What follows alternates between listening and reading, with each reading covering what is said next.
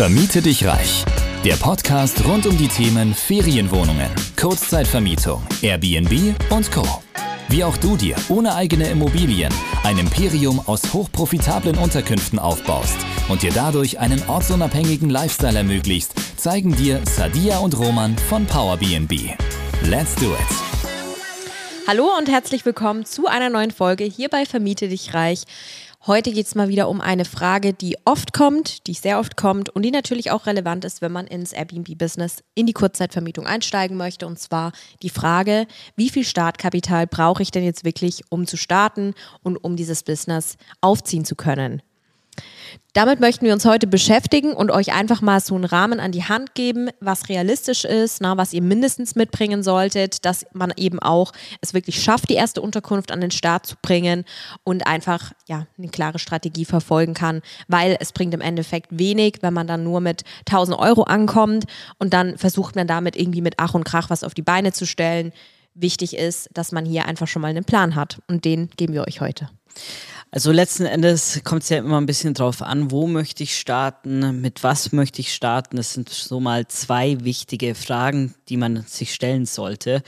Weil wir haben mal so eine Mindestkalkulation aufgemacht, die äh, tatsächlich so machbar ist und dass man vielleicht auch noch ein bisschen günstiger rauskommen kann.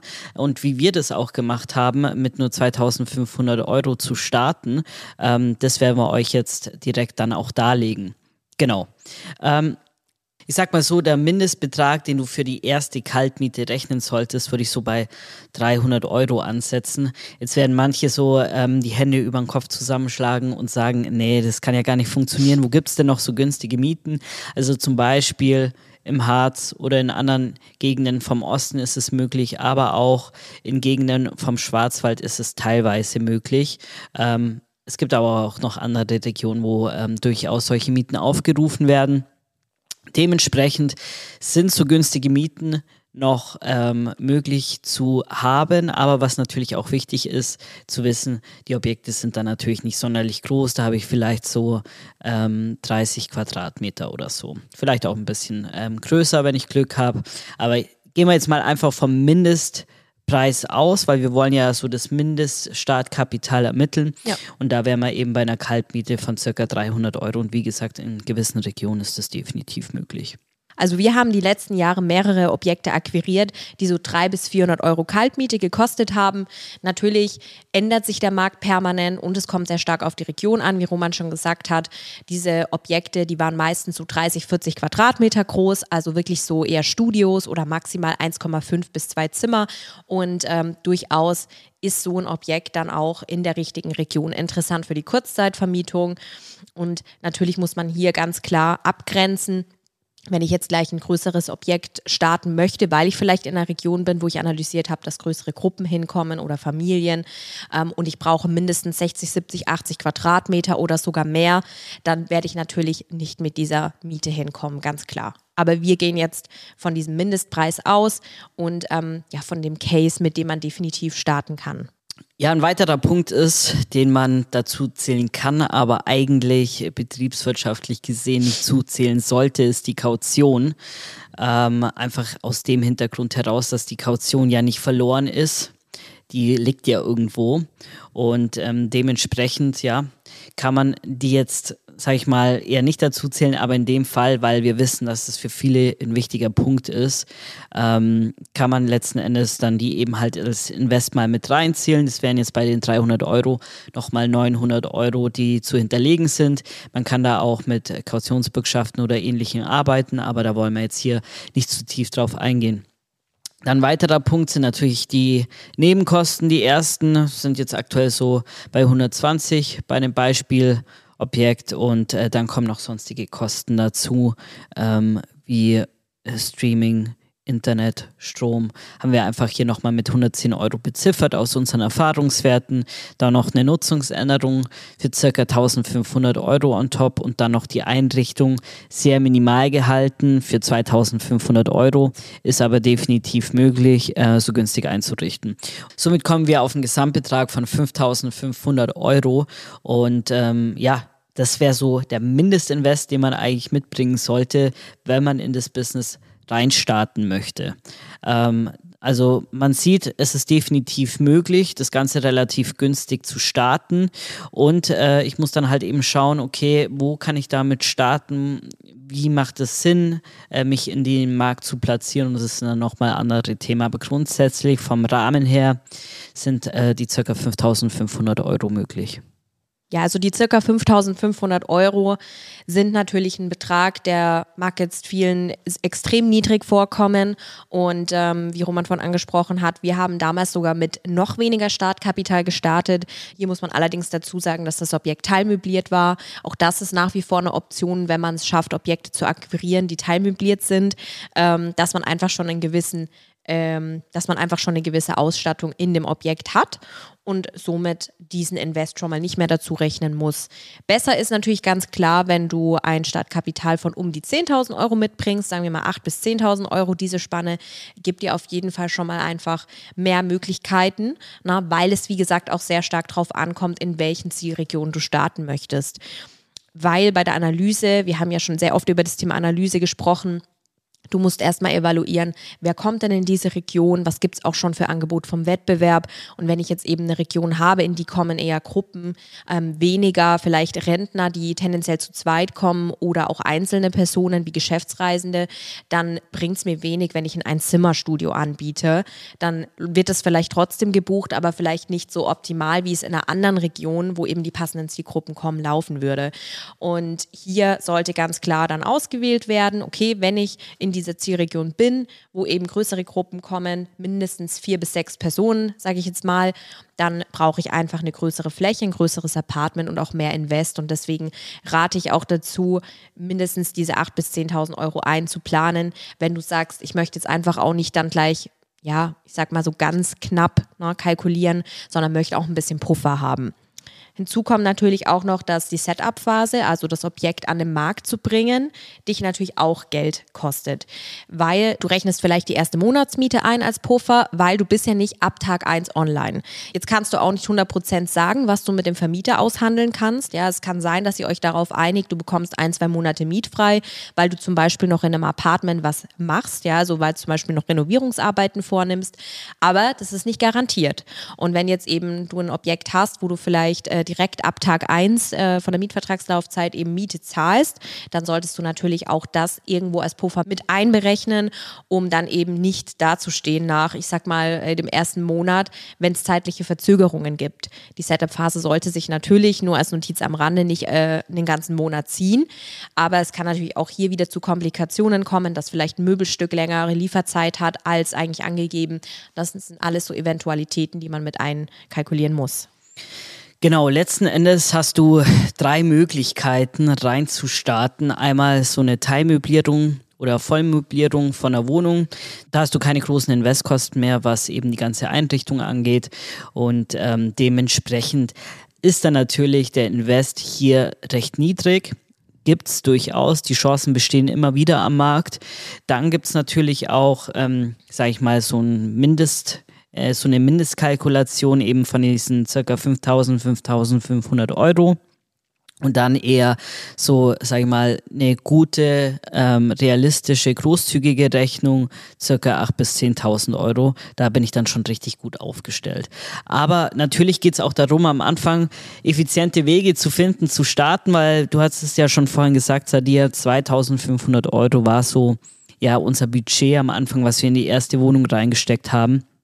Und das kann man auch wieder so replizieren, wenn man eben weiß, auf welche Punkte da zu achten sind. Und dann kann man auch so schon reinstarten. Also es sind immer individuelle Geschichten, ähm, aber das sind sozusagen die Price Ranges von circa 2500 Euro bis 10.000 Euro, wo man ähm, in dieses Business reinstarten kann. Genau, dementsprechend äh, sind es hier so mal die groben Zahlen. Äh, wir empfehlen auch immer, nicht zu lang zu warten. Also nicht, dass ihr auf äh, 10, 15, 20, 30.000 Euro spart. Das ist komplett kontraproduktiv, weil die Zeit, die ihr verschwendet damit, die ist ja wesentlich wertvoller. Wie wenn ihr jetzt einfach sagen würdet, ihr beginnt schon mal.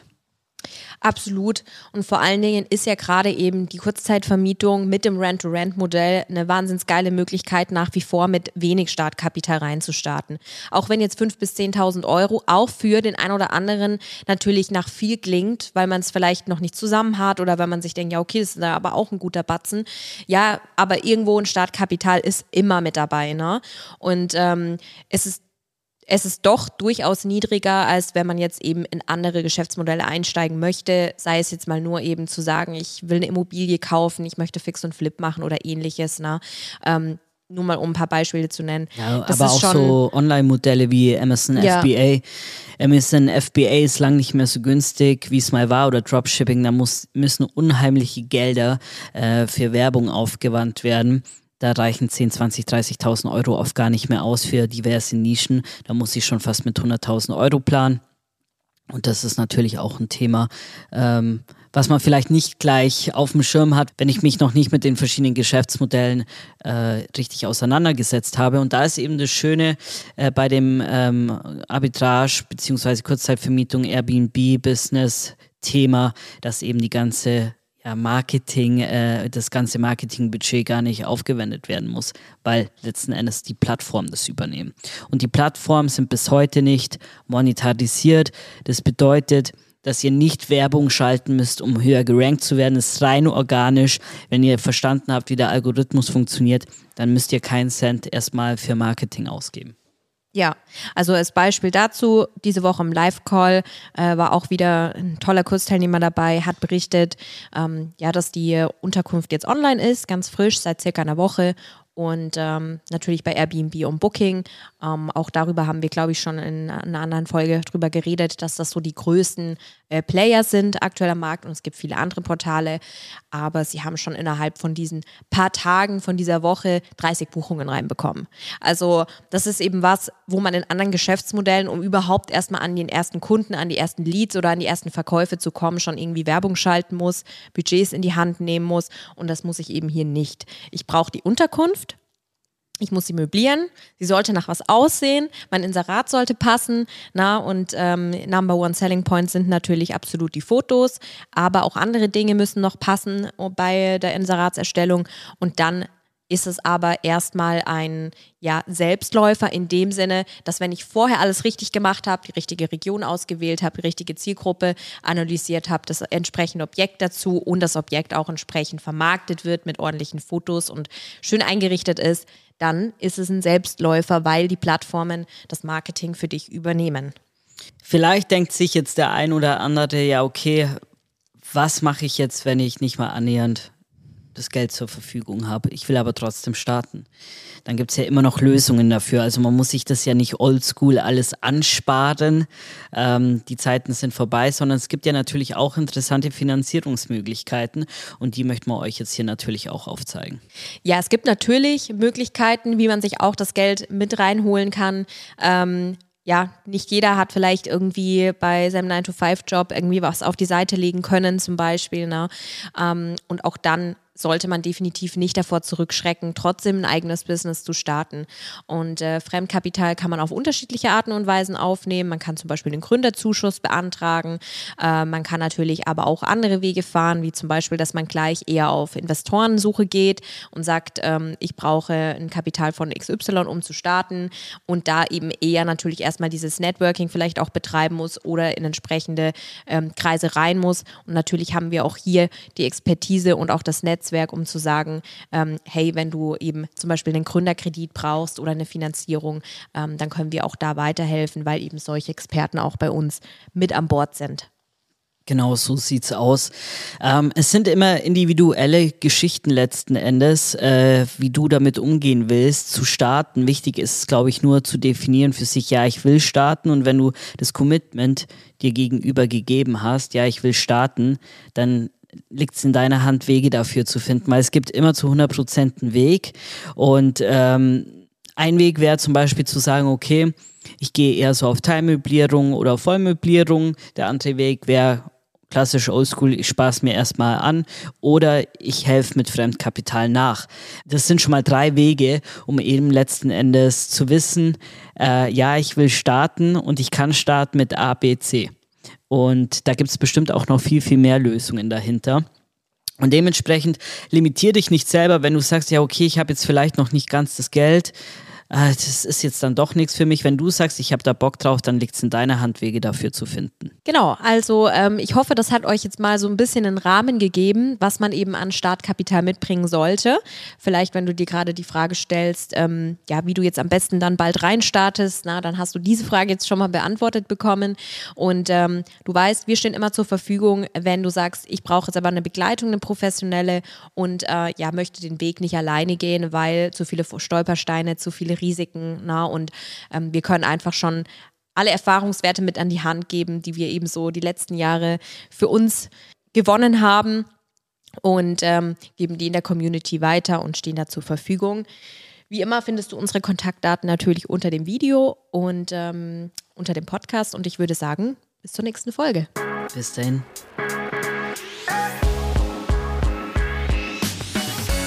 Du möchtest zusammen mit Sadia und Roman sowie einer starken Community zu mehr Freiheit, Rendite oder einfach mehr Cash im Monat? Dann geh auf www.powerbnb-consulting.de und starte deinen Erfolgsweg.